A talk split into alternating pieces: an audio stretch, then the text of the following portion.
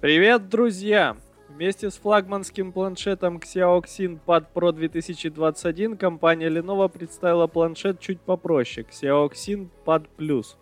Младшая модель базируется на однокристальной платформе Snapdragon 750G. Точно такая же используется в Samsung Galaxy Tab S7 FE.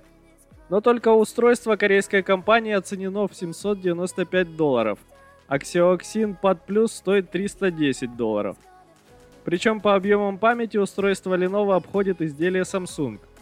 А первые покупатели, разместившие заказ на Xiaoxin Pad Plus до 1 июня, имеют возможность приобрести планшет всего за 250 долларов. Если Samsung Galaxy Tab 7 FE получил 4 гигабайта оперативной памяти и 64 гигабайта флеш-памяти, то у Xiaoxin Pad Plus 6 гигабайт оперативной памяти и 128 гигабайт флеш-памяти.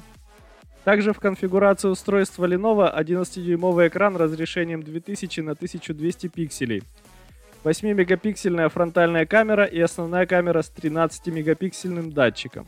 Xiaoxin Pad Plus работает под управлением Android 11 с интерфейсом ZUI 12.5. Устройство получило аккумулятор емкостью 7700 мАч с поддержкой технологии быстрой зарядки QC 3.0 и порт USB-C 3.1. Также есть 4 динамика JBL с суммарной мощностью 6 Вт с поддержкой технологии Dolby Atmos. Адаптеры Wi-Fi и Bluetooth 5.1, слот microSD. А вот слота для карты SIM нет, как и поддержки 5G, в отличие от планшета Samsung.